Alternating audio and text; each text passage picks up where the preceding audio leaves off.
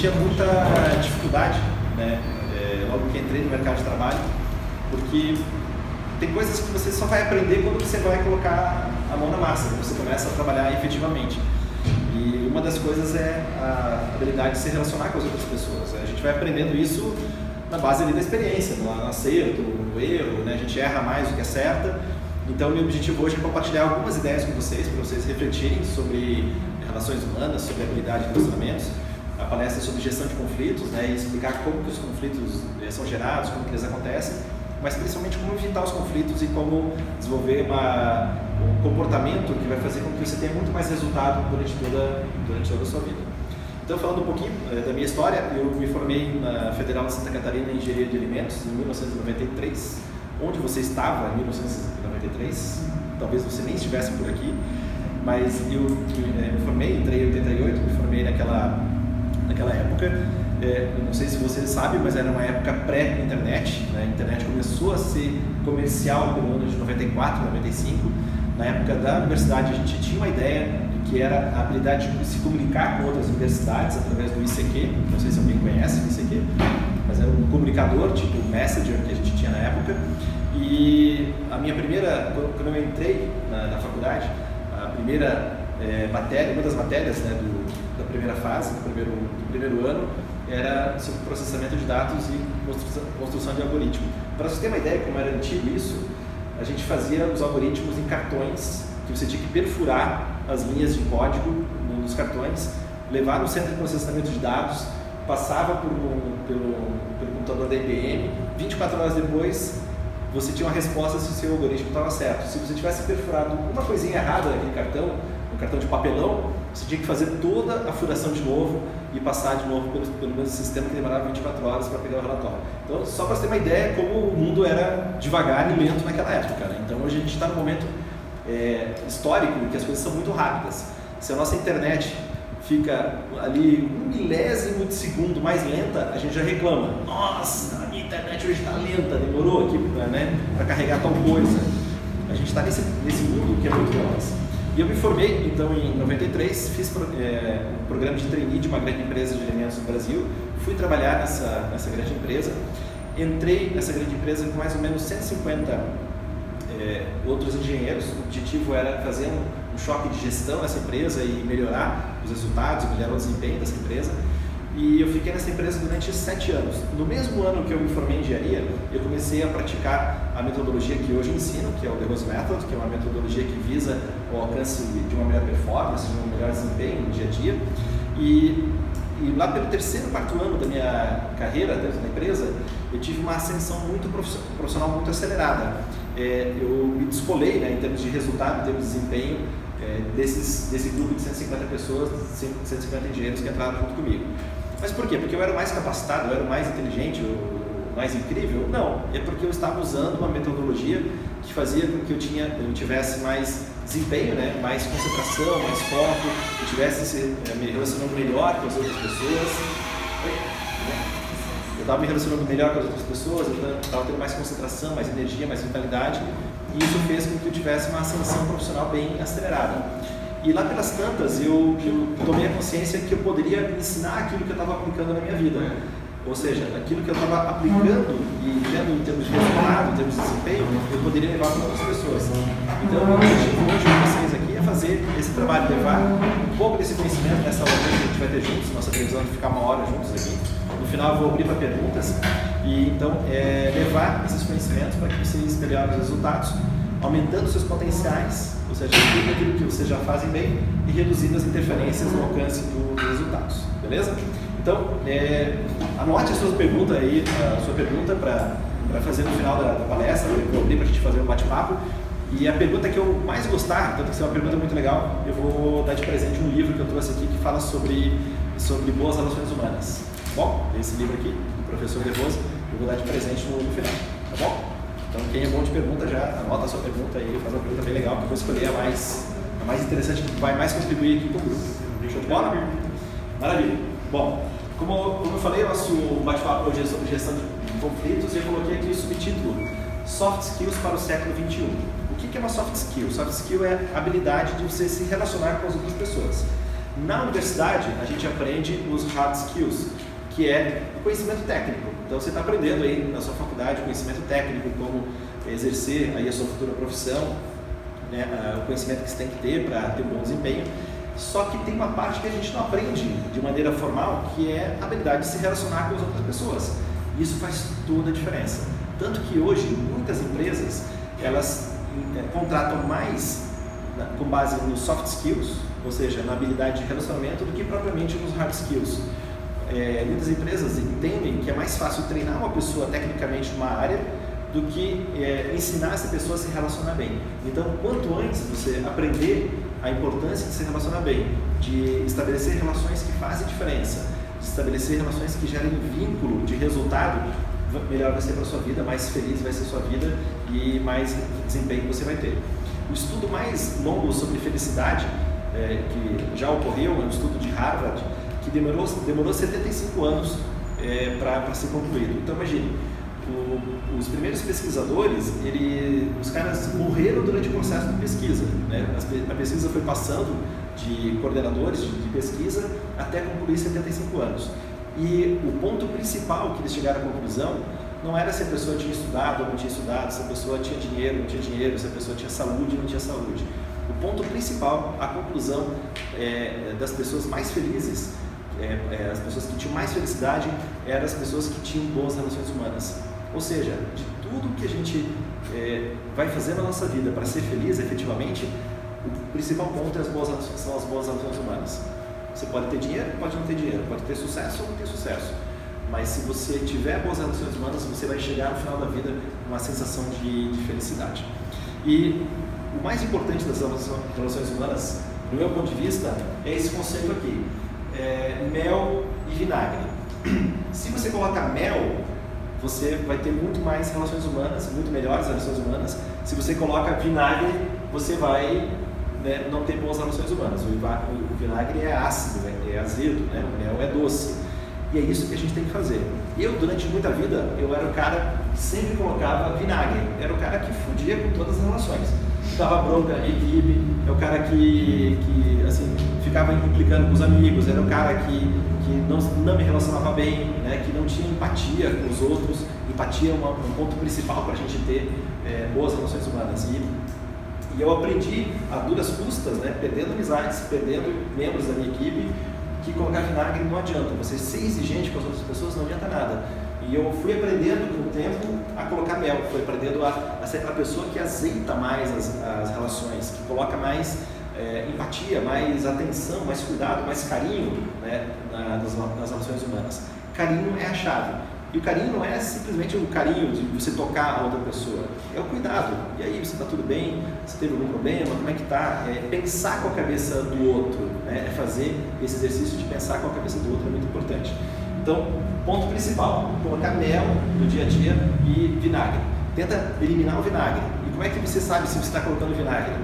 É, pelo número de pessoas que você tem à sua volta. Se as pessoas não querem ficar muito com você, se não te convidam muito para fazer as coisas, é sinal que você está colocando muito vinagre. Então é sinal que você tem que colocar um pouco mais de mel nas relações e isso vai facilitar o alcance dos seus objetivos.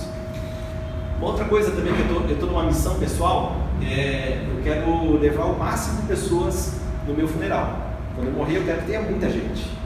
Vocês sabem o funeral que mais teve gente até hoje no mundo? Foi o funeral do Mandela. Por quê? Que foi o Mandela. Aqui até a foto não dá para ver muito bem, mas aqui é o funeral do Mandela. Tinha muitas pessoas, tinha milhares, centenas de milhares de pessoas, é muita gente. Por quê? Porque foi um cara que, no início, o Mandela, no início da vida do Mandela, ele era um cara brigão, ele era um cara que brigava. E aí ele lutou lá pelos direitos né, lá, é, pra, contra o regime do apartheid e tudo mais na, na África do Sul. Ele ficou preso 27 anos, imagine, 27 anos, o cara ficou preso. E durante esse processo todo ele foi é, pensando sobre as boas relações, foi pensando sobre o impacto positivo que ele podia ter é, na vida das outras pessoas, ele se tornou um símbolo, se tornou o presidente da África do Sul. E um cara que é, foi querido né, por muita gente, claro, mas como ele estava fazendo um trabalho de ir contra o status quo, que era algo que estava implementado na época, ele também foi muito atacado, sofreu atentados né, e tudo mais. Mas é um cara que deixou uma mensagem muito positiva, um impacto muito positivo. Então, é, entre comigo nessa jornada de, de fazer com que no funeral de cada um de vocês tenha muita gente, tenha muitos amigos, pessoas que te admiram e pessoas que você ajudou e que teve um impacto positivo na, na, na vida. Isso faz toda, toda a diferença. Não é para morrer logo, tá? Morra, demore para morrer, mas quando for, né, daí você vai né, é, um senso de felicidade, um sentimento de que você impactou positivamente a vida de outras pessoas. É, outro ponto importante aqui, muitos dos nossos condicionamentos, aí eu falei, contei aqui para vocês que eu era um cara que não cuidava das boas relações. Hoje eu procurei aplicar muita coisa na minha vida e hoje eu consigo estabelecer boas relações. E por que que a gente muitas vezes entra nos condicionamentos que atrapalham o nosso resultado e o alcance daquilo que a gente quer? Porque 96 a 98% dos nossos é, dos nossos comportamentos eles são automáticos. A neurociência hoje explica que até os 7 anos de idade, aproximadamente, você criou os comportamentos que você vai levar para a vida toda. Então, hoje, vocês estão aqui na faixa. Quem que é mais novinho aqui? 17, 18? 18 anos. Quem que é mais velho aí? 20, 21? 24. 24. Então, vocês já, já são idosos do ponto de vista comportamental. Porque aos, até os 7 anos de idade, já se formaram, já foram formados os comportamentos que, que você se comporta hoje. E você aprendeu isso aonde? Aprendeu nas suas primeiras experiências, aprendeu no seio da sua família, né? no ambiente familiar. E, e, eu trago, né, do meu comportamento, essas coisas que atrapalham, eu trago esse comportamento de que eu aprendi nesse, nesse período. E eu tive que me reprogramar para ter um comportamento completamente diferente a partir de então, para ter, conseguir ter melhores resultados. Apenas 2 a 4% das nossas ações do dia a dia elas são conscientes. E por que que assim? Por um simples é, fator de economia de energia. O nosso cérebro ele consome 30% da energia do nosso organismo. Ou seja, é muita coisa. Esse órgão aqui, ele ocupa é, 30% da energia que você produz. E isso, é, o fato de a gente entrar no automatismo, é para economia de energia. Se você tem que pensar de uma maneira mais consciente, se você tem que escolher ações de maneira mais assertivas, isso gasta mais energia. E quando você começa a exercitar isso, você percebe que até você fica um pouco mais cansado. Mas depois você automatiza aquilo e aquilo vira algo é, que entra no ritmo automático e aí você tem mais, um melhor desempenho.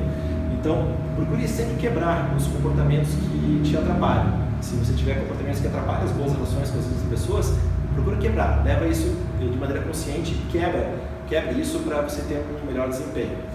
E o objetivo é criar um ciclo virtuoso. Né? O que é um ciclo virtuoso? É quando você quebra as respostas automáticas, gera uma mudança de atitude, gera resultados diferentes, progresso e evolução e aí novas experiências. Então, o, o objetivo né, de aumentar a consciência com relação às nossas atividades é criar um ciclo virtuoso de alcance de resultado. E como que você faz isso? Quando você identifica quando algo não deu certo. A melhor, o, o, o fracasso, a queda, os erros, eles ensinam muito mais do que o sucesso. Sucesso, ok, legal, bacana, tive sucesso, sei o que eu queria, feliz, joga confete, faz a comemoração. Mas o fracasso, a queda, o tombo vai te ensinar muito mais. Então, quando você errar em alguma coisa, quando você tiver um problema com um amigo, com alguém que você gosta, com a família, para para observar aquilo ali e veja o que você pode aprender em termos de comportamento para aprimorar e levar isso para a sua vida. Faz sentido? Beleza. Ponto importante, nós estamos num momento agora, século 21, é, nós já, já temos a inteligência artificial já rege boa parte do nosso dia sem a gente perceber. Só que isso está só no começo. Nos próximos a 10, 10 a 20 anos, a evolução da inteligência artificial, realidade virtual, vai, vai estar muito mais presente no nosso dia a dia. A gente vai, a gente vai, é, vai ter coisas que a gente nem vai decidir, tem coisas que vão ser decididas por a gente, já é, é, vai ser decidido né, a nosso favor. Isso já acontece, só que a gente nem percebe. É só você perceber as propagandas ou as comunicações que você recebe no seu celular. Às vezes você pensou no negócio, falou sobre o negócio, daqui a pouco vem, aparece ali a pesquisa. Né? Então você estava pesquisando sobre bola de basquete. Você deu um Google lá, bola de basquete. Ou você falou com um amigo, bola de basquete. Daqui a pouco aparece uma propaganda no Facebook, no Instagram de bola de basquete. O que, que é isso? Isso é inteligência artificial. Né? Então, todo o seu comportamento de consumo, o seu comportamento de pesquisa, de interesses, isso está criando uma base de dados, né, um Big Data, que isso vai ser usado pelas empresas para te fornecer aquela informação, aquele conhecimento, o que você for, uh, o que, você estiver pesquisando. Dizem que uh, o Singularity é, é um órgão da NASA que estuda sobre futurismo, é, eles estimam que do ano 2025 a 2030 o conceito de posse de carros já não exista mais. Ou seja, você não vai ter um carro, você vai ter um uso compartilhado ou algo do tipo. Na minha época, quando eu tinha 18, 19, 20 anos, ter um carro era incrível. Hoje, na idade de vocês, muitos de vocês já não se preocupam em ter um carro. Ah, acho legal, mas não é a prioridade número um, vocês querem fazer outras coisas. Isso faz parte da evolução e o conceito é, de posse de carro, 2025, 2030, já vai desaparecer. É, também, dentro da medicina, cerca de 2030 para frente, já se fala em nanorobôs que vão ajudar a aumentar a sua imunidade. E a partir de 2050, 2080, mais ou menos nesse período, falam-se é, em você poder prolongar a vida pelo período que você quiser. Ou seja, tem muita coisa louca para acontecer aí até 2100. E a minha avó tem 97 anos. Ela nasceu em 1920 alguma coisa. Ela nasceu faz muito tempo. E ela está viva. Problemas de saúde, mas ela está viva. Você que nasceu aí, então a gente está aqui, você nasceu no final dos anos 90, mais ou menos. Imagina, você nasceu quase 80 anos depois que a minha avó. A minha avó está quase chegando aos 100 anos. Quantos anos você vai chegar? Tranquilamente você vai chegar a mais de 100. Ou seja, você vai ver muita mudança ainda durante esse período. E por isso que é importante, né, nesse ambiente de automação, nesse ambiente de inteligência artificial, esse novo ambiente que está se traçando para o futuro, a habilidade de se relacionar com outras pessoas vai fazer toda a diferença na sua carreira. Ou seja, não é mais tanto o conhecimento técnico, que sim, é importante, mas é como você se relaciona com as outras pessoas. As coisas que não podem ser automatizadas. Relacionamentos não podem ser automatizados carinho, a atenção, isso não pode ser automatizado. Isso pode ser previsto, mas não, não, não dá para ser automatizado. Em muitas áreas, como direito, medicina, hoje já tem inteligência artificial para dar diagnósticos médicos e pareceres na área de direito muito mais precisos e muito mais é, assertivos do que os diagnósticos ou pareceres é, dos advogados feitos por humanos. Ou seja, a gente está numa loucura que a gente vai ver o mundo aí muito diferente nos próximos anos. Então, a habilidade de se relacionar vai fazer toda a diferença nesse, nesse novo cenário. Falando um pouquinho mais sobre hard skills e soft skills, então, os hard skills são é, conhecimento né, da, da, matéria que você estuda, da sua profissão, do que você trabalha, é, dados, dados e, e, tecnologia, conhecimento, né, matemática, estatísticas, ou seja, análise, né, é um profundo é, estudo de análise, conhecimento de análise, isso faz a, a, composição dos hard skills. Já os soft skills estão ligados à criatividade, comunicação, curiosidade, é, colaboração, é, habilidade de contar histórias, né, storytelling, é, solução de problemas. Então isso aqui é a parte de soft skills. Muito disso aqui não é, é, não é automatizável. E isso aqui que faz a diferença, isso aqui que vai, faz, faz a nossa diferença como, como seres humanos principalmente a habilidade de storytelling, que é a habilidade de construir histórias. Dentro da nossa revolução cognitiva, ou seja, nos últimos 70 mil anos, é, o que fez a espécie Homo sapiens, que é a nossa espécie, estar aqui, foi a habilidade de contar histórias, foi a habilidade de construir ficções, de construir ideias que fazem com que a gente se ligue né, em grupamentos, crie grupamentos humanos e aí essa habilidade de cooperação e de crescimento fez com que nós estivéssemos aqui. Só que essa habilidade de cognição, de, de habilidade cognitiva, que surgiu nos últimos 70 mil anos e a gente trouxe até agora, é a nossa capacidade de construir histórias para o futuro. Então, por isso, soft skill é muito importante para quem quer ter uma, uma carreira é, de sucesso e empreendedora. Como eu falei, quando eu fiz a faculdade, a gente não aprendia nada disso. Né? Eu não sei se nos cursos vocês vocês aprendem algo desse tipo, mas isso é aquilo que faz toda a diferença para você ter desempenho positivo lá na frente. Faz sentido essa diferença de hard skills e soft skills? Falando sobre conflitos, né? Conflitos bem conduzidos são ótimos. Então, o objetivo não é fugir do conflito, é entender que o conflito acontece E essa fricção é muito importante. Né? É através da fricção que gera energia, é através das faíscas que, que gera energia e essa energia pode, pode ser usada para a construção de algo melhor. Então, conflitos eles são bons. Se você encarar pelo lado positivo, você pode aprender muito pode criar coisas que são interessantes aí para a sua carreira.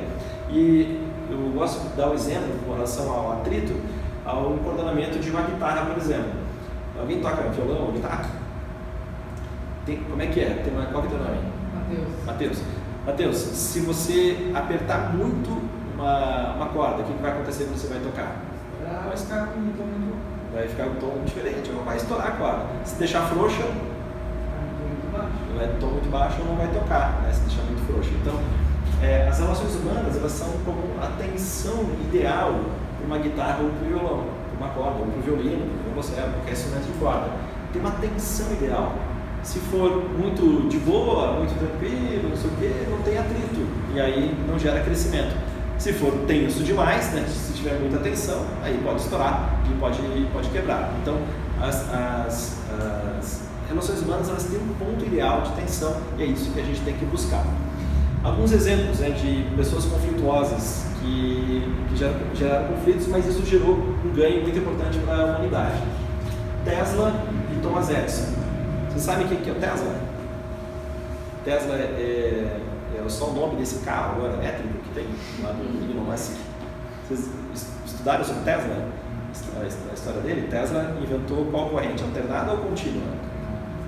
A corrente alternada, né? O Edison inventou a corrente contínua. A corrente contínua, como vocês sabem, transmissão de eletricidade né, vai perdendo a, a potência durante a sua transmissão. A corrente alternada mantém a potência. Todo o nosso sistema de distribuição de eletricidade segue o que o Tesla criou. Né? E o Thomas Edison combateu o Tesla, Tesla combateu o Thomas Edison durante bastante tempo, até que o Tesla ganhou em termos de. Né, foi a corrente que foi, que foi difundida né, e aqui é, foi viavelmente implantada no mundo todo. Teve uma ideia do Tesla que não foi implementada, que foi combatida pelo Thomas Edison, que é a transmissão de energia elétrica sem fios, ou seja, pelo ar. Vocês já ouviram falar disso? Então isso existe, só que acontece, imagina, o Tesla inventou algo que faria com que a energia elétrica fosse custo zero. Então isso não é interessante é, do, do âmbito comercial, né? energia, energia elétrica é custo zero. Hoje as operadoras de energia, as produtoras de energia, distribuidoras, elas faturam muito com isso. Então o cara pensou nisso há tanto tempo atrás, é um exemplo de conflitos que gerou coisas boas, mas, por exemplo, essa parte é, Tesla foi atacada né, e daí acabou não sendo implementada. E o cara inventou isso há muito tempo, tem quase 100 anos que ele inventou isso. Steve Jobs e Bill Gates, também uma rivalidade que fez com que a gente tivesse toda boa parte da tecnologia que a gente usa hoje, os smartphones e computadores, então em termos de sistemas, rivalidade importante. É, Para quem gosta de automobilismo, eu sou apaixonado por, por automobilismo, tenho muitos alunos que são pilotos e eu faço um treinamento de alta performance com ele, então o Senna o Prost é, eram dois rivais na época, eles, eles competiam na mesma equipe, né, no final ali, quase no final da carreira do Senna, antes da morte dele, mas eles, eram, eles se competiam e um, um era importante para o outro, um fazia que, com, que o outro tivesse melhor resultado porque eles competiam entre si. Então, ou seja, o conflito e a competição faz parte do, do, crescimento humano. Pode fugir disso nem evitar. Tem gente que é mais competitiva, tem gente que é menos, tem gente que é mais conflituosa, tem gente que é menos, mas isso tudo faz parte do crescimento humano. E se a gente encarar pelo lado positivo, isso pode dar um resultado muito importante para todos nós. O professor Verrose, que é o criador da metodologia que eu ensino, da Rose Method, ele fala que a seguinte frase: quem não serve como amigo não serve como inimigo. Essa foi uma frase que eu demorei muito tempo para entender, mas eu vou tentar traduzir aqui para vocês, talvez você tenha entendido já de cara. É, quando uma pessoa é, ela, ela, tem muito conhecimento, uma pessoa ela tem muita capacidade, uma pessoa que tem muito talento, essa pessoa é, ela, ela pode ser seu amigo ou pode ser seu inimigo. Se você briga com uma pessoa que tem pouco talento, ou se você cria um conflito com uma pessoa que tem pouco talento, uma pessoa que nem seria amiga, para que, que você vai criar conflito? Ou seja, cria um conflito, entre aspas, produtivo, no bom sentido, aquela pessoa que realmente é, tem, tem talento, né? porque você vai crescer com isso. Então, imagine se o meu inimigo fosse o Steve Jobs. Nossa, cara, eu tenho um inimigo do tamanho do, um inimigo do tamanho do Steve Jobs, cara, isso é nossa, isso me torna muito poderoso, né? Porque é um cara que, tem, que tinha muito conhecimento, né? Tinha muita, muita habilidade, né? Tinha muito conhecimento técnico, etc. É, ou seja, às vezes você vai criar conflito com uma pessoa, sei lá, com alguém lá na, na padaria, ou você vai criar um, um, conflito com uma pessoa, sei lá, uma pessoa lá, um mendigo de rua. Você seria amigo dessa pessoa? Talvez não. Então, para que criar conflito com uma, uma pessoa? Para que brigar com as pessoas só porque de repente você foi mal atendido né, no lugar? Não precisa brigar.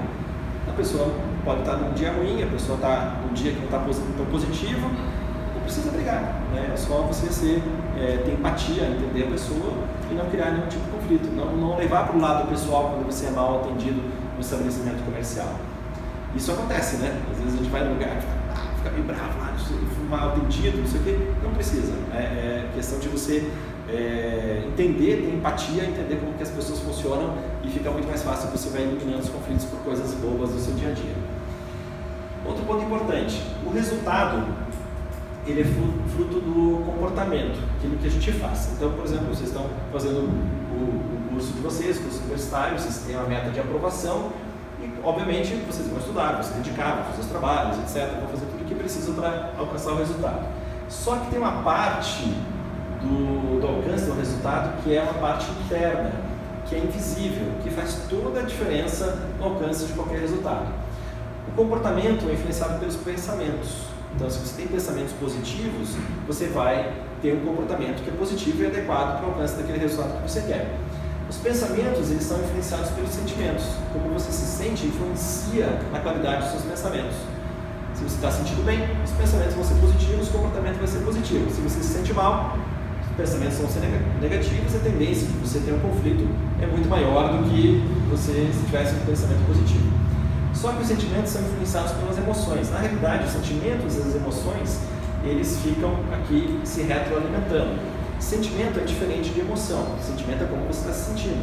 Emoção é fruto de todos os sinais fisiológicos, neurológicos, todos as, os neurotransmissores, a sua respiração, tudo que está ligado na sua fisiologia influencia na sua emoção. emoção pode ser tra traduzida como energia e movimento. É, nesse momento, você tem uma determinada emoção, que pode ser mais animada ou não tanto animada. Isso é fruto de vários aspectos fisiológicos, como, por exemplo, o seu nível de respiração nesse momento, como você se alimentou é, hoje à tarde, na hora do almoço, no café da manhã, se você está mais descansado ou menos, né, ou mais cansado ou menos cansado, se você dormiu bem ou não, tudo isso influencia na sua fisiologia. Quando você começa a entender a sua fisiologia, você vai entender as suas emoções, vai prestar mais atenção aos sentimentos, aos pensamentos, aí sim você vai ter o comportamento que vai levar ao resultado que você quer. Ou seja, essa parte das boas relações humanas e evitar os conflitos, a gente pode pensar só como a gente se comporta, ou a gente pode ir nesse nível de profundidade, entendendo até como você respira. Né? Se você está num momento conflituoso, se você não falar e parar um minutinho ou dois e respirar de maneira mais profunda, você vai mudar a resposta que você vai dar. Às vezes você poderia dar uma resposta mais agressiva, aí você é, reflete, para e aí você dá uma resposta que é mais assertiva. Faz sentido isso? Né? Já, às vezes a gente está lá numa situação, puta, fala em merda, né? Puta, cara, se tivesse respirado um pouquinho, aí eu teria dado uma resposta melhor. Pense nisso, né? A sua fisiologia influencia totalmente aí no resultado que você vai alcançar. Beleza? Como espécie, nós somos bélicos. Né? Você já parou para pensar, não tem, tem as espécies, as, é, os gorilas, os leões, os leopardos, né? os, os lobos, são espécies, né? são mamíferos, exemplos de mamíferos que lutam pela sobrevivência e pelos seus territórios. Mas o ser humano, além de fazer isso, ele é bélico, ele constrói armas, ele constrói equipamentos. Né? As guerras, até a Segunda Guerra Mundial, um pouco depois, eram determinadas pelos tamanhos dos exércitos. Hoje, as guerras nós temos um volume muito menor. Né? O mundo nunca teve é, é tão pouca guerra quanto no momento atual, então esse é um ponto positivo. Mas, ao mesmo tempo, a taxa de homicídios aumentou, a taxa de é, pessoas envolvidas é, no tráfico de drogas, etc., isso foi aumentando. Acidentes de trânsito, né? no Brasil, para você ter uma ideia, 50 a 60 mil mortes por acidente de trânsito, o que equivale a dizer que é como se caísse um avião todo dia é, no Brasil. Né? Um avião cai por é, acidente de trânsito e outro avião cai por homicídios. É como se caíssem dois aviões todos os dias por essas causas no Brasil. Isso mata muito que as últimas guerras. Se a gente for ver proporcionalmente, mata muito, muito mais que as, últimas guerras. Então, nós temos essa característica meio bélica, né? uma, coisa, uma, uma coisa muito louca. E a gente tem que entender que a gente não deve partir para a guerra, né? a gente deve pensar mais antes de fazer as coisas e ter atitudes mais assertivas em termos de desempenho. Entendendo que a gente é meio bélico, fica mais fácil também a gente dominar os nossos sentimentos e construir coisas positivas a partir daí. E muitos dos conflitos eles vêm pelas instabilidades. Instabilidades na nossa mente, ou seja, nós ficamos pensando ali coisas, né? ficamos armando ali que nós fomos as pessoas não gostam da gente, ficam, você fica imaginando coisas. Só que na realidade, muitas vezes não é, é tão nesse, nessa linha, né? É mais um pensamento que cria uma realidade. Mas se você domina os seus pensamentos, fica muito mais fácil evitar os conflitos. E também a estabilidade de ego, né? Então, ou seja, quando eu tô meu ego, né? Quando eu quero que as coisas aconteçam do jeito que eu, que eu quero, isso gera uma instabilidade que pode gerar um conflito. Então, se você dominar a sua mente, trabalho de autoconhecimento e também dominar o seu ego, no trabalho de educação, não de castração do ego, mas de educação do ego, você vai ter uma, vai ser uma pessoa que vai ter muito mais resultado durante toda toda a sua vida. O segredo, do meu ponto de vista, para evitar os conflitos é a autoestima. Se você está confiante, se você está seguro de si, você não briga, você não gera, não, não gera conflito. Até, de repente, vem uma pessoa para criar conflito com você e você, você até ah, faz uma brincadeira, né, leva de uma, da esportiva. Alguém tem um irmão pequenininho, ou um sobrinho, ou um primo pequenininho em casa? Alguém tem? Nossa, meio lista tem? Mas faça de conta que, que vem ali uma criança pequenininha e vem com uma e vem ali com uma espada é, é, brincar com você. Daí ele vem lá, pega a espada, dá, uma, dá uma, uma, uma espadada em você ali. O que, que, você vai fazer? Você vai brincar, vai falar, ah, nossa, você me matou, não sei o quê. Você vai brincar com aquilo. Quando a gente tem autoestima, é isso que a gente deve fazer no dia a dia também. Uma criança, você sabe que ela não vai te fazer mal, você tem a certeza, você está está muito mais seguro né, do, que, do que a criança. Né? Você já é um adulto, né? já, já, já tem um, uma certa experiência de vida. Ver uma criança ali brincar de uma coisa com você, você dá risadinha, né? que legal, entra na brincadeira. É isso que a gente tem que fazer também com as pessoas que estão à nossa volta. Se alguém vem brigar com a gente ou fazer alguma, alguma provocação, encarar dessa maneira também. Não é desdenhar, por favor, não faça isso, isso também gera conflito, mas é brincar com aquilo, é, é ter autoestima para evitar que você é, se sinta atingido com alguma coisa que às vezes não é com você. Né? E existem algumas causas de conflitos né, em, pontos principais. Por exemplo, a competição gera conflito, quando tem recursos escassos, né, as pessoas estão lutando pelos mesmos objetivos, é, vem uma mudança externa, por exemplo, entra algum fator aí externo aqui na universidade e aí gera, as pessoas ficam preocupadas e aquilo acaba gerando um tipo de, de conflito né, entre as relações. Quando ocorre luta de poder, quando tem as pessoas querem necessidade de status, né, elas querem aparecer, querem ser reconhecidas. Quando ocorre exploração e manipulação, ou quando o meio ambiente é adverso, né? O Igor estava falando ali antes, né? uma aula, 30 graus, o professor vai lá e desliga o ventilador, né? Então gera ali um meio ambiente adverso que gera um potencial conflito ali na, na relação, né? E também quando ocorre o desejo de êxito econômico e aí é, a pessoa quer ganhar dinheiro em cima do outro, né? Ela quer fazer, né? quer tirar vantagem, então tudo isso são fontes de conflito. E os conflitos, eles são muito é, mais é, influenciados pelos pontos de vista. Por exemplo, você já viu essa figura aqui? Essa figura aqui ficou bem conhecida, né? Os dois estão certos. O que difere é o ponto de vista. E cada um de nós aqui tem um ponto de vista diferente da realidade. Cada um tem um ponto de vista que é, não é, não é, é totalmente certo não é totalmente errado. Cada um está olhando a sua verdade. Quando a gente entende isso, fica muito mais fácil de evitar os conflitos, né? fica muito mais fácil de você ter sucesso e colocar o mel nas relações, como eu falei lá no, lá no início.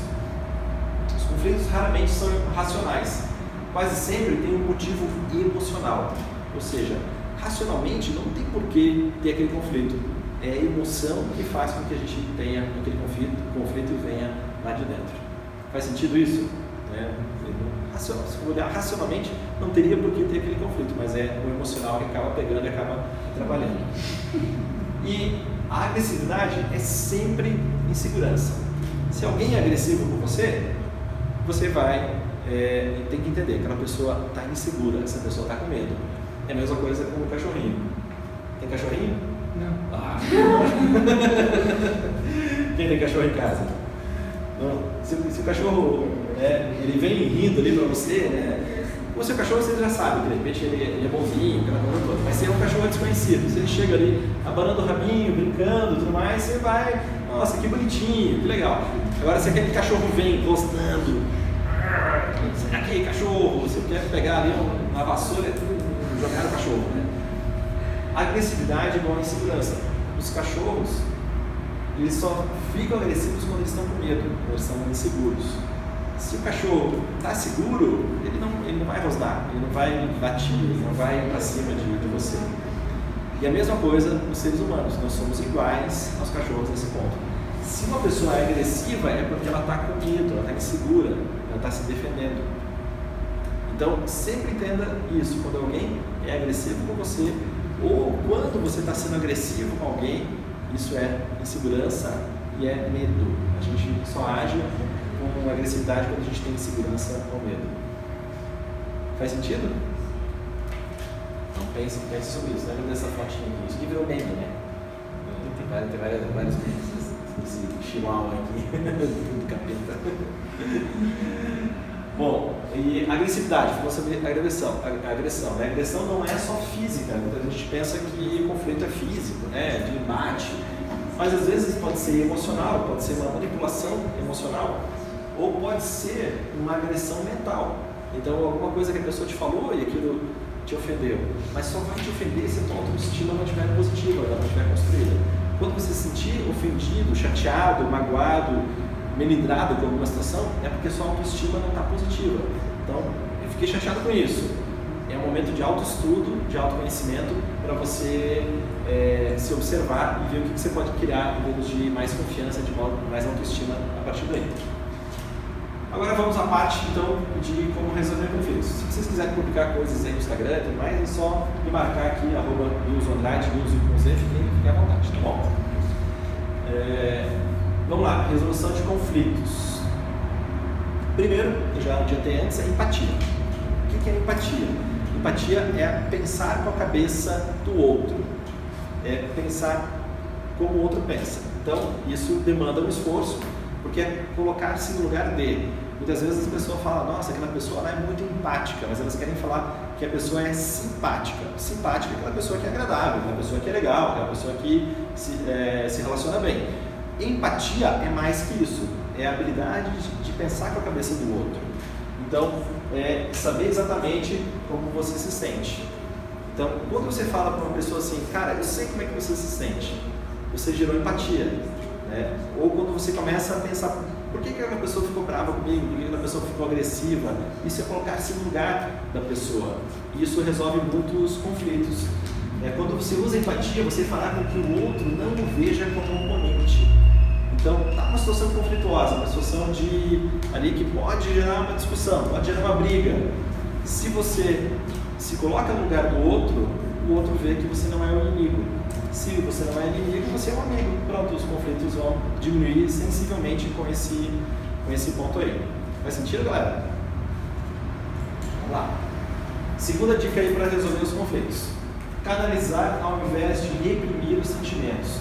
Ah, você deve estar, tá, você deve estar pensando assim, Milson, então eu, não, eu tenho que me segurar, eu tenho que, nossa, me torturar e não falar o que eu tenho que falar e aquela coisa toda. Primeiro que esse falar o que eu tenho que falar a gente teve um, é, aprendeu num processo educacional muito importante, talvez um processo educacional mais influ, influenciador do que é, o seu colégio ou a sua faculdade, que são as novelas. Em novela não é assim? Eu vou lá dizer umas verdades para ele. E não sei o que. Você vê que a novela é sempre a mesma coisa, né? Que é, é intriga, é ciúme, é inveja, vingança tem novela que, é, que é, as coisas são legais, né? que as coisas acontecem. Sempre assim. Você fala assim, ah, mas eu não vejo novela. Mas você vê uma coisa mais sofisticada que novela, que são mais sérias. Né? Então, ah, não vejo novela, mas você vê Suits, né? você vê né, é, Game of Thrones, você vê né, essa né, House of Cards, daí House of Cards é mais adulto, né? Então você vê, vê, as, vê as séries, que são as novelas, que também tem muito desse cunho emocional. E a gente vai aprendendo muitas vezes que a gente não pode levar desafio para casa. Quem que você acha que é mais forte? Aquele que briga ou aquele que consegue evitar uma briga? É muito, é muito mais força evitar uma briga. É muito mais força evitar uma discussão. E é esse o desafio que eu quero lançar para você. É ser tão forte que você não fica ofendido e não leva as brigas adiante e não faz as brigas acontecer usando a empatia. Então, canalizar aquilo que você está sentindo ao invés de reprimir. É, Para vencer, muitas vezes é preciso retroceder. O fato de alguém te falar alguma coisa e você não ficar chateado, alguém te falar alguma coisa e você não revidar, você ter autoestima para entender o que o outro está, é, por que, que o outro está sendo agressivo daquele jeito. Cara, isso é muito mais força. Parece que você é, perdeu, mas você só retrocedeu, você evitou o conflito, você evitou uma somatização no nível físico ou no nível psíquico. Isso é, é muito importante para a sua saúde e para a longevidade. Lembra daquele estudo lá de Harvard, de 75 anos atrás? É, desculpa, que demorou 75 anos, que fala que as pessoas mais felizes são as pessoas que privar, é, é, primaram pelas boas relações humanas. Terceira dica: você quer ser feliz ou ter razão? Isso é muito importante. Se você quer ter razão, talvez você não seja tão feliz.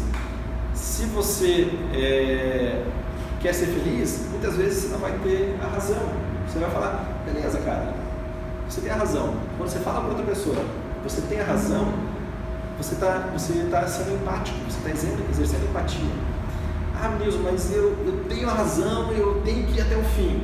Cara, não precisa muitas vezes. É melhor você falar assim, fulano, você tem razão pronto, ali você desarmou uma situação conflituosa e você vai ter muito mais felicidade. Às vezes você tem razão, você briga, sai com aquele sentimento vitorioso, só que você somatiza no plano físico, no plano psíquico e acaba passando, passando né, algum, algum tipo de problema de saúde. Sai mais barato pedir desculpas, isso tudo na vida. Mais barato não é só questão de dinheiro, mas principalmente questão de felicidade e saúde. Se você pede desculpas, mesmo que você não tenha é, feito aquilo, isso sai mais barato, você, isso aumenta a sua zona de influência, você tem muito mais poder. Por exemplo, você esbarra alguém na rua, a pessoa esbarra com você, mas você pede desculpas. Pronto, gerou ali um clima ameno e, e pode evitar até uma, uma, briga, que às vezes acontece, né? Um esbarra no outro, né? Às vezes no trânsito acontece assim, umas brigas muito loucas, assim, um deu um toquezinho no carro do outro, os dois, os dois caras, sabe, geralmente é o homem, né, que é bélico, conflituoso, né, sai lá né, dos carros e começa a fazer uma briga. Puxa, mas era só uma encostada de carro, um arranhão ali, sei lá, 500 reais você resolve aquilo ali, não vale a pena, né, não vale a pena esse tipo de, de conflito. Tá passando um filme na cabeça de vocês aí? é que eu leio pensamentos. Quarta dica, proteja a sua autoconfiança. Lembra que eu falei autoestima, autoestima, autoconfiança, né? A gente pode colocar como sinônimos. Quanto mais confiante você tiver, mais resultado você vai ter na sua vida em termos de, é, em termos de, de, estabilidade das suas emoções. Então, a autoconfiança é muito importante. Você tem que fazer de tudo para proteger a sua autoconfiança. Como que você protege? Lendo é, livros que são legais, vendo, é, tendo ensinamentos que são legais, coisas que te colocam para cima, né? Se você fica ouvindo muita música que é deprê, né? que conta só história ruim, que não sei o que, ela vai fugir com o outro, vai me deixar sozinho, não sei o isso tudo vai minando a autoconfiança, né? Você vai ficando, você vai ficando menos, menos confiante. Então você tem que proteger a sua autoconfiança. O que está aqui dentro, o seu mindset, é a coisa mais importante que você tem na sua vida. Como você está pensando o que está acontecendo aqui dentro, é o que vai determinar muito da sua felicidade do seu sucesso. Então proteja a sua autoconfiança. E um outro ponto importante para evitar os conflitos é a teoria do espaço vital. Nós temos um espaço vital que deve ser respeitado. E se os nossos amigos e familiares eles, eles invadem muito o nosso espaço, espaço vital, o relacionamento afetivo também, é, se invade muito o nosso espaço vital, a gente, por mais que a gente ame aquelas pessoas, por mais que você tenha um sentimento de amor, de carinho, de amizade, mas você sente fisicamente que o seu espaço elétrico ali, o seu espaço vital, ele está sendo invadido. Isso cria uma certa repulsa, por mais que racionalmente você está é, tá querendo aquilo, mas instintivamente você, você precisa de um certo espaço. Isso acontece muito em casa, na família, né? o espaço vital um do outro é sempre estar tá ali em contato. Vai cruzar no corredor, né? É, ou está lá no seu quarto, alguém entra no quarto sem bater a porta, sem pedir licença, etc. Então tudo isso faz parte. Quando a gente começa a entender o espaço vital, no corredor aqui da universidade, um colega vai passar, você está lá no corredor conversando com os amigos, cara, vai para o cantinho, deixa a pessoa é, passar. Isso tudo são maneiras de você respeitar o espaço vital e fazer com que você tenha muito mais, é, evite os conflitos os conflitos às vezes eles são surgidos dessa maneira. Não é porque você não gosta da pessoa, não é porque a pessoa falou alguma coisa, não é porque a pessoa te olhou de um jeito, mas é, são detalhes e muitas vezes é essa invasão do espaço vital faz com que gere os conflitos. É, cobrança no WhatsApp, ah, você recebeu a minha mensagem e não, não respondeu. Isso é invasão do espaço vital também. Então esses cuidados né, fazem parte das boas relações humanas também, de não ficar cobrando uh, as pessoas. Beleza? Vai pensando na sua pergunta que eu já vou abrir para as perguntas, tá? E aí, para encerrar nosso, nosso bate-papo aqui, nosso conteúdo de hoje, é, o mais importante que você pode ter aí para a sua carreira, para a sua vida, é o autoconhecimento. Quanto mais você se conhecer, quanto mais habilidade você tiver de se conhecer, é, as suas limitações, as suas forças, os seus pontos fracos, os seus pontos fortes, Quanto mais você se conhecer, mais resultado você vai ter, mais felicidade você vai ter. Então, quais coisas que você gosta de sentir, quais as coisas que você gosta de, de curtir, né? o tipo de coisa que você gosta de fazer. Quanto mais você souber essas coisas, mais chance de resultado você vai ter. Então, trabalhe no seu autoconhecimento. É, existem várias formas para você fazer isso. Aí você vai escolher a sua forma, mas é, os conflitos eles fazem parte desse autoconhecimento. Então, quando tiver uma situação ruim, agradeça. Puxa, estou aqui numa situação ruim com a minha família, com os amigos, sei lá o que, na universidade, alguma coisa aconteceu.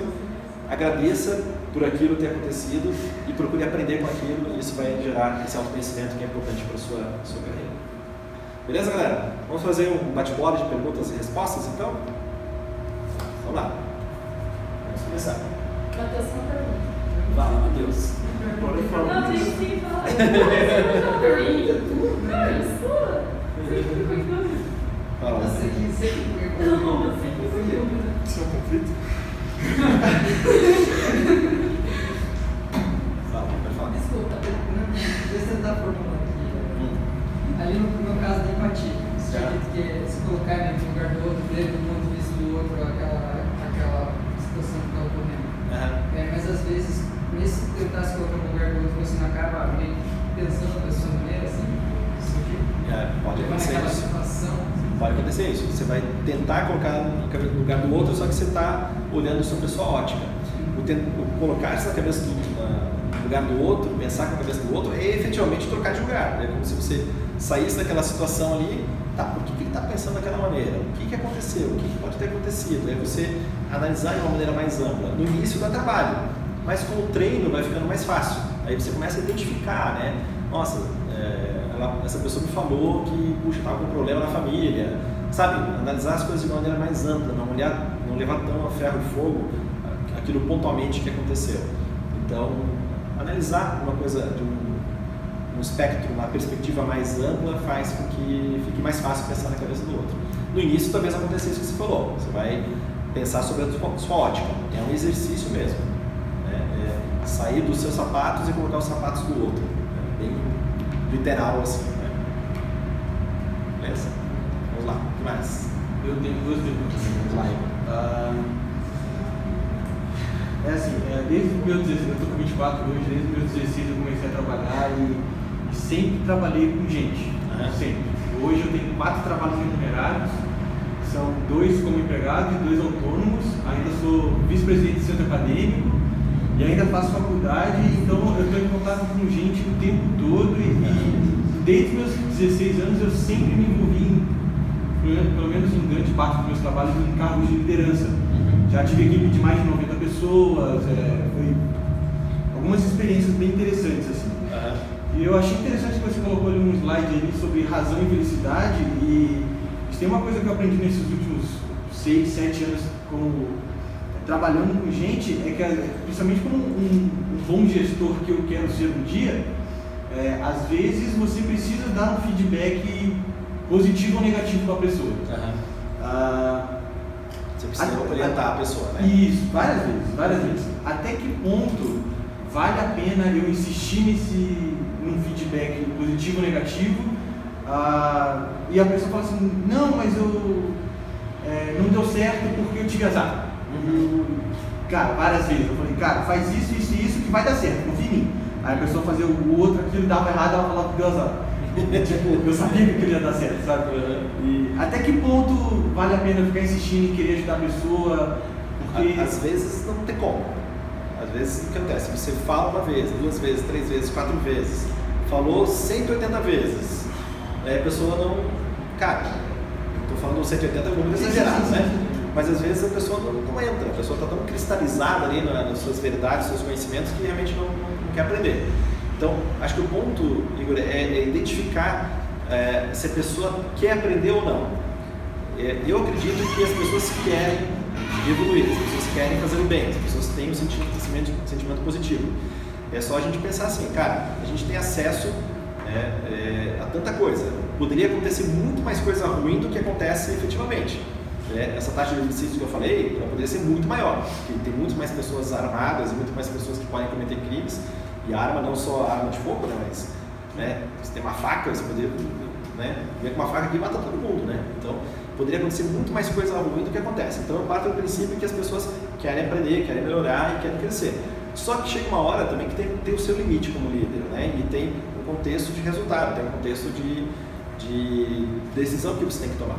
Então, muitas vezes é melhor você é, demitir efetivamente do que ficar insistindo, né? já que não está acontecendo. Então, então, isso você vai aprendendo com a experiência. Então, é melhor, às vezes, cortar aquela relação do, analisando o contexto to- maior do, do que você está inserido.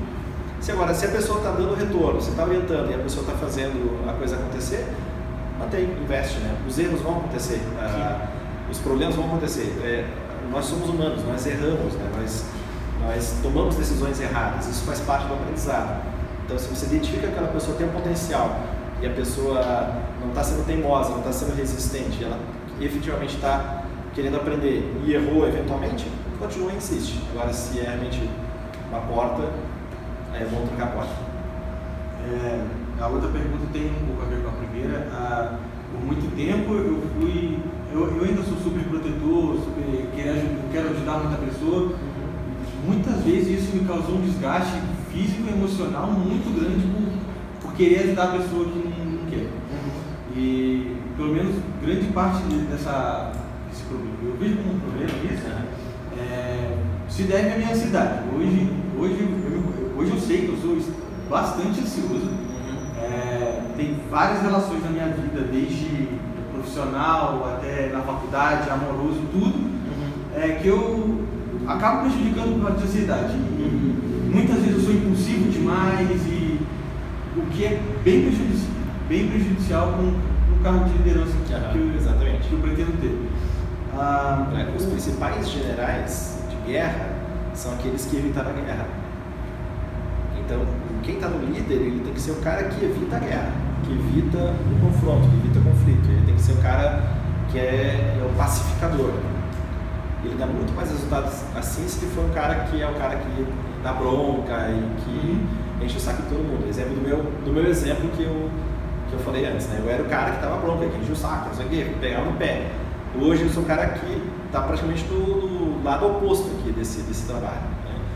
Então, é, quanto mais pacificador você for, mais resultados você vai ter no médio e longo prazo. Não, não necessariamente no curto, mas no médio e longo prazo você ganha muito mais.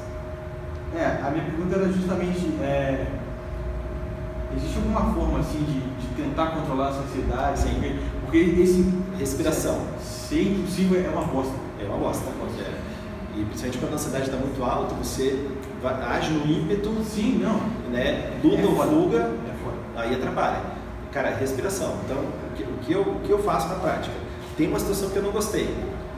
Ao invés de corrigir na hora, tipo, eu espero um pouco, respiro, daqui a- aí com a respiração vem a clareza, aí eu penso, ah, então o que, que eu vou falar, o que, que eu vou fazer, como é que eu vou orientar, aí eu ajo. Então, eu, eu, eu sou um cara muito também impetuoso, assim, eu sou um cara muito rápido e tendência a colocar o vinagre que eu falei. Então, o que acontece hoje? Eu respiro, eu não dou a resposta na hora, eu espero um pouquinho, aí daqui a pouco vem o mel, aí eu, eu faço a orientação. Então, no caso de ansiedade, é respiração esperar e não agir na hora. Né? Não é porque você não agiu na hora que você perdeu. Né? Você espera um pouquinho, esfria a cabeça e aí age. Beleza? O que mais? Ainda sobre o. É? Jonas. Ainda sobre os contextos assim, dos conflitos, eu vejo que tem um, vivo né, praticamente um, alguns ambientes de conflito que, ah, pelo menos aquela parte que eu notei de você quer ser feliz ou ter razão, Aham. acho que eu tenho que ser feliz, porque tipo, eu, é, algumas partes eu tenho que defender que a, o lado que eu que estou representando tem razão Uhum. eu tenho que defender essas ideias. Isso é, eu vivo muito, tanto no movimento estudantil, no centro acadêmico, quando a gente está debatendo como vão ser as coisas na universidade, quando a gente tem que debater com reitoria, com N fatores. É, e também por. Porque eu sou um dos conselheiros da Casa Estudante Universitária, que é uma casa de autogestão. Uhum. E dentro dessa casa, a gente tem vários conflitos internos que a gente tem que defender a- os interesses de um certo grupo. Então, a gente tem que defender os moradores, a gente tem que defender os alunos aqui. E eu vejo muito assim, tipo, pensando no que eu quero ser na vida, eu vejo muito que esse ambiente de, tipo, de, de disputa em que você tem que defender uma ideia, que eu me reconheço muito na luta Mandela, Aham. é um ambiente que eu não sei se cabe tanto essa questão de tirar um pouco você assim, do, ambiente de conflito, de, de guerra. Eu acho que a visão ali de, de ter vencido o conflito não seja sair do conflito. É, não precisa sair do conflito, né? Você pode é, olhar o conflito de uma outra maneira. Não necessariamente a briga, ou levantar a voz, ou brigar, mas ser combativo, só que ser ao mesmo tempo elegante. Né? Então você, você pode ser combativo, mas sem agressividade. Então acho que esse é o ponto, né? Não é evitar o conflito, mas é fazer com que aquele conflito gere uma ideia que seja mais positiva. Então, digamos que você tem uma ideia, outra parte outra ideia. Qual, o que seria uma, uma boa atitude? Ah, o que, que a gente pode fazer então de uma terceira ideia que é melhor do que a minha, do que a sua? O que, que a gente pode fazer com uma terceira ideia que é mais positiva, que vai dar mais resultado para os lados? Então, o, o que eu estou falando não é nunca fugir do conflito, mas é usar o conflito a seu favor, usar a fricção, usar ali a, a energia desse conflito para gerar uma, uma coisa boa, gerar uma coisa positiva. Olhar o conflito como uma coisa positiva e não como uma coisa negativa. Como outra coisa que eu percebo muito por eu viver em vários ambientes que Uhum. tendem muito a ser conflituosos, é que eu acabo deixando muito essas questões de trabalho é, afetarem o pessoal. Então, Ah, sim. é, quando, como distanciar um pouco o meu lado pessoal do lado profissional. Quando eu estou num ambiente em que, por vezes, eu vou ter que discutir com amigos, não questões pessoais, a amizade continua, mas questões de trabalho que não está dando certo e que a, a solução cabível ali seria alguma coisa mais prática. Uhum. É, isso eu vivo bastante na, nessa casa de que eu disse, porque é um, a Casa Estudante Universitária é uma, casa, é uma fundação. Uhum. Então ela tem três conselhos e o conselho que eu participo, que eu sou conselheiro, é o conselho fiscal. Uma das funções desse conselho é fiscalizar se o estatuto e o registro da casa está sendo cumpridos. Uhum. E, e dentro disso a gente termina por expulsar moradores que, tipo, Aham. Não que, cumpre. que não que estão, que estão fazendo coisas que saem um pouco da cidade. Então, já Bem-vindo ao mundo da liderança. é, é, eu pego bastante nessa parte, nessa pergunta, porque Uhum. mas o pessoal que há três semanas, eu, isso pegou muito na minha vida pessoal, tipo, perdi o dia inteiro só tentando refletir, acalmar e voltar minha, voltar minha vida, Uhum. porque a gente, se, é, a gente se viu numa situação que tinha que excluir o morador e esse morador é muito meu amigo. Uhum.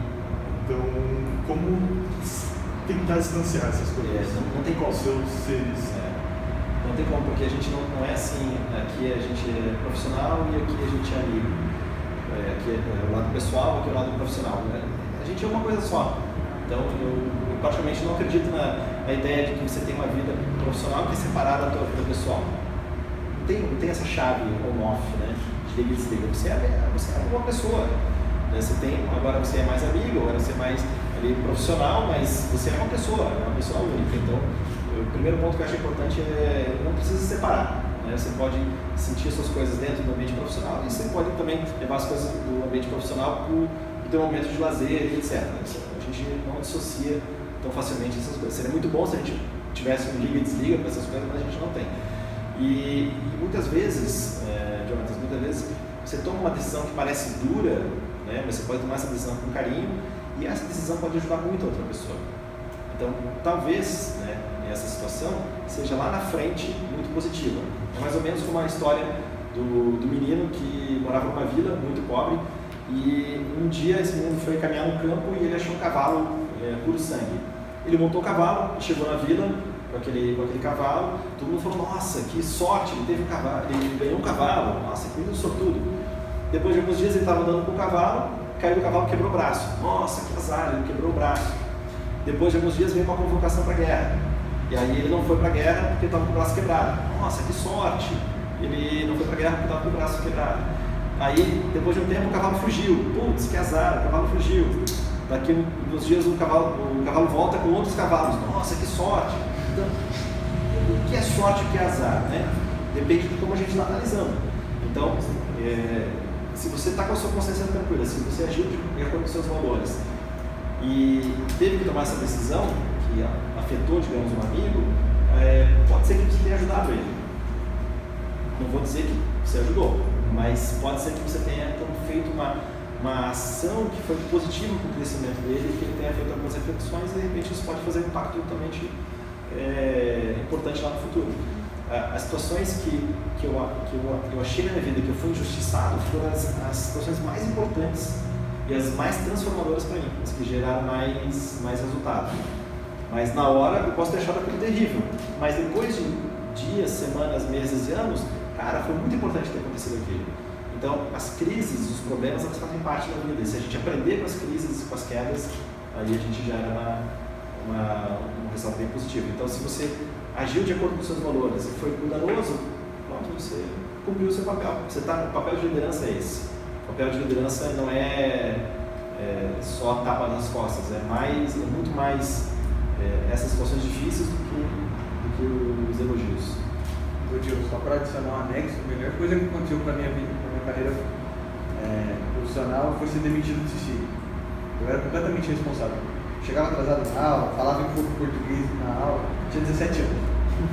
E fui demitido no meio do semestre, no semestre seguinte eles me contrataram porque dois alunos exigiram que eu fosse professor deles. E na verdade foi o pai das criancinhas. É, e eu mudei completamente. Assim. Hoje eu sou o oposto, assim. sou aquele cara certinho, é, eu encho o saco toda a reunião do patrão, porque tem que ser profissional, tem que ser isso, porque eu aprendi muito. Agora que tem ajudado também. Isso aí. Talvez você, você, ajudou. você, vai, você vai, não vai saber agora, vai saber daqui. Né? Então, talvez um dia esse cara fala, porra, que negócio lá foi foda, mas você, você me ajudou muito. Mais alguma? É, João, fiquei com três perguntas, vou colocar em uma só. Não, mas que você já começou. Não, mas. Não, é, você falou, mostrou aquela figura do 6 e do 9, né? Aham. É, Do ponto de vista. Sim, Aham. só que o negócio que eu é, às vezes acabo observando nas pessoas é que hum, às vezes não é nem questão de ponto de vista. As pessoas querem mais ter razão perante o conflito que está certo. Por exemplo, elas não procuram, ah, tem um 6 ou um 9. Elas não procuram saber se tem uma sequência tipo 1, 2, 3, 4, 5, 9, né? Não faz sentido. Elas acabam procurando fatores externos para justificar esse ponto de vista. Elas sabem que tem razão. Eu quero saber se você acha que isso é verdade e se for, é, você comentou que conflitos não valem, não valem a pena. Você acha que nesse tipo de caso valeria a pena? Tipo, simplesmente às vezes para ter um certo retorno ou simplesmente para instruir essa pessoa? E agora o mais importante, que é, eu como terceiro, sou uma pessoa de como é que eu vou mediar um conflito perante essas situações? Como é que eu vou tipo, chegar, explicar, vou apaziguar esse conflito de certa forma, sem tipo, ofender a pessoa, sem ser grosso com ela, tendo tendo uma cabeça bem bastante coisa aí na tua pergunta, né? É, tem. Vamos tentar esmiuçar, se faltar alguma coisa, daí você reforça, tá bom? é, essa parte, por exemplo, um está vendo 6, outro está vendo 9. Se a pessoa tem é, autoestima, que eu falei antes, autoconfiança, cara, nossa, eu estou vendo aqui um 6, daí você fala, puxa, mas é um 9. Ah, é mesmo, me mostra. Né? É, uma pergunta que vale muito nesses casos, assim, se você tem autoestima, é, cara, é, me mostra o que você está vendo. Né? Por que, que você chegou a essa conclusão? Qual é o teu ponto de vista? É, menos julgamento e mais curiosidade. Quando a gente não julga, é, porque a nossa tendência é ficar julgando, né? Ah, você está errado, isso aqui, você viu seis, você viu nove, isso aqui, Se a gente tem curiosidade de fazer uma, e quando faz uma pergunta de curiosidade, então, então João, me explica, por que, que você tá, chegou a essa conclusão? Aí você vai me explicar, pô, faz sentido, cara. Né? E, ou seja, eu tive uma oportunidade de aprendizado. Se eu, se eu ficasse brigando, não, é, eu ficasse temando, é, é, é, eu não ia ter a oportunidade de ouvir teu ponto de vista, eu não ia ter a oportunidade de aprender. Eu acho que esse é o ponto. Essa é a primeira parte, né? A segunda parte era. É, justamente conflitos assim não valem a É, não, é, não vale a pena. Ele vale a pena no sentido é, se eu estou disposto a aprender. Aí vale a pena. E o terceiro é se você está observando duas pessoas que dão essa discussão, né? É, aí, digamos que você é o mediador de duas pessoas que têm dois pontos de vista, você pode usar a mesma estratégia. Cara, explique por que você chegou a essa conclusão. Explica aí um pouquinho por que você chegou a essa conclusão. Ah, tal, tal, tal, tal, tal. E o outro, ah, e você? Aí tenta achar ali um ponto em comum entre os dois. Né? As pessoas não precisam entrar em um acordo sempre, as pessoas não precisam concordar com tudo. Elas têm que ser respeitadas, mas não precisam entrar em acordo sempre. Né? Nem sempre é possível. Mas se houver respeito, você pode é, é, ter uma luta muito produtiva, muito limpa, mas com respeito. Né? É como a gente vê nos esportes, né? a gente tem a competição, é, tem, a, tem a luta, né? tem a briga, mas todo mundo se respeita, né? na maioria das vezes. Então é o chamado fair play. Então acho que na vida, se a gente adota o fair play, né? o jogo honesto, o jogo justo, dá muito mais resultado. Respondi? Hum. Beleza? Tem mais? Eu queria saber Teu nome? Teu nome? Maiara. Maiara? Como que foi a sua mudança do vinagre para o mel? Como é que foi? Foi, foi um momento de crise. Foi dentro do mesmo grupo? Porque assim, eu, pelo que eu vejo, é, bastante pessoas elas pensam da mesma forma. Uhum. Não dá certo em um tal lugar, elas não tentam se mudar dentro daquele tal lugar, porque o que tem em volta acaba tendo uma opinião sobre essa pessoa. Ela tem que, tipo, se evoluir, só que as outras pessoas já não querem mais saber delas. Então, normalmente, elas sempre querem fugir. E às vezes, fugindo em outro lugar, elas acabam não conseguindo também se melhorar. Uhum. Então, estão sempre fugindo. Exatamente. A Foge da, da, da sua oportunidade de melhoria, né? Exatamente. no meu caso, por exemplo, quando eu virei do, do vinagre para o mel, foi quando as pessoas fugiram de mim. Eu perdi toda a minha equipe de trabalho, de uma hora para outra. E foi o quê? Foi a, a minha atitude que gerou aquilo. Se eu tivesse cuidando das pessoas e ouvindo e, e agindo de uma maneira diferente, eu teria mantido essas pessoas. Mas de repente, puf, elas desapareceram e eu fiquei sozinho. Então foi um momento de crise, foi muito duro, eh, tive um prejuízo financeiro gigante, mas a partir daí eu consegui me reerguer e consegui construir outra coisa. Então, por isso que eu falo, eh, as pessoas tomaram a decisão por mim, porque eu não tive a capacidade de ver o que eu precisava melhorar. No momento que eu melhorei, que eu, eh, no momento que aconteceu aquilo, eu, eu tive que repensar. E aí a partir daí eu mudei. Então foi um momento de crise. Então por isso que eu te falo, que às vezes aconteceu aquilo, mas aquilo, cara, foi muito duro. Eu podia culpar as pessoas sem olhar para mim. O que, que eu fiz naquele momento? Olhei para mim mesmo, refleti e melhorei. Só que vale a pena continuar nesse lugar ou você tem de fazer o que a maioria É, no- faz, no, fugir? no meu exemplo, o que acontece? Eu estava na minha empresa e eu perdi toda a minha equipe. Então, eu não tinha como fugir da minha empresa, né? Então, apesar de eu ter tido vontade, eu falei, cara, eu vou pegar a minha mochila, vou fechar a empresa e vou. E, e- sério, eu não estou brincando, eu falei, pensei nisso, eu vou pegar minha mochila e vou, vou sair caminhando pela 277, vou até Foz, depois eu vejo o que eu vou fazer. Eu pensei nisso, de tanta crise que foi, né? De tanta assim, cara, muito ferrado. Mas, não fiz isso, né? Estou aqui. e, e aprendi, procurei aprender com esse processo todo. É, hum, é, se você não fugir da situação, fica muito mais fácil você crescer e aprender. Agora, se você foge, se você sempre está evitando, se esquivando, daqui a pouco aquele problema vem, aquele, aquele problema retorna, se torna recorrente na sua vida. Então, acho que essa é a sacada, né? Não fugir dos problemas. Encarar, por mais difícil que seja. Temos espaço para uma última? É, pergunta. Ah, É, um, eu queria começar por um exemplo. Por exemplo, eu sou o presidente do centro acadêmico. Aham. O Igor é meu vice. Aham. A gente pensa Eu vice, não. Meu vice.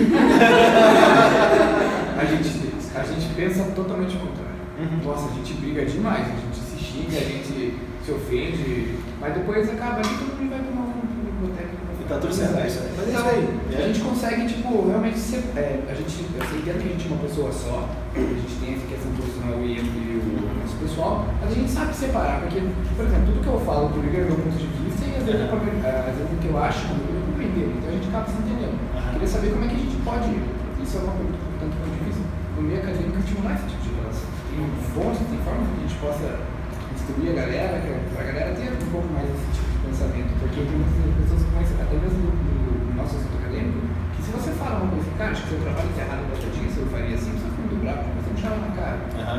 Então, eu queria saber como é que a gente pode estimular essa essa questão de reflexão. Só para vocês dois estimularem. Isso. Só pra você ter uma noção, a, a gente fez, montou a chapa para concorrer às eleições e tal, eu deixei bem claro, galera, não quero ser presidente nem vice-presidente, me esqueço. Quero ser secretário, deixa eu de secretaria, tá tudo certo. Aí o quase nada falou assim, não, deixa, já que eu vou ser presidente, todo mundo fala o que vocês querem, depois eu vou dar minha opinião. Daí o Mala aqui falou, não, o Igor tinha que ser vice-presidente, porque a gente pensa muito diferente, e a gente precisa de alguém que, que não tem medo de falar, que, que fala mesmo e, e sabe fazer um feedback, sabe, já, já tem experiência. Aí eu falei assim, porra, rapaz, sério? Aí todo mundo concordou com o Pazinato e eu, eu assumi a vice-presidente. É isso aí. E, e mesmo a aí, gente. aí você já deu o maior exemplo. Você eh, não precisa nada formal. Você já deu o maior exemplo de que dá para conviver com as diferenças e que dá para ideia A, ideia B, dá para construir uma ideia C que é melhor. Então, ou seja, se a gente convive com pessoas que concordam com a gente, é muito fácil. É cômodo, todo, todo mundo concorda, pô, legal, tá apenas fácil, mas só que você não cresce. Agora, se você convive com o seu oposto, né, tem uma atitude que é, é, amigável e depois ainda sai para tomar uma no bar e tá tudo beleza, cara, tá, tá resolvido. Vocês já deram um exemplo, vocês já estão ensinando para esse grupo todo é, como se construir coisas que não, que dão resultado, que dão certo. Dar uma. Cara, vocês deram uma puta lição até pra Vou mim. Dar uma minha opinião, porque eu acho que tá dando certo, apesar de todos os apesar. É, é porque, cara, centro acadêmico é, sempre Sim. tem confusão. não Sempre tem confusão, é. Mas é, eu considero, tipo, que tem dado certo ali no Catron é porque tanto eu quanto o Paginato a gente é muito autocrítico. E não só autocrítico, a gente quer o bem do Catron acima de todos os centros acadêmicos. É o Catron tem que ser o melhor de todos. Desculpa, caralho. Mas é.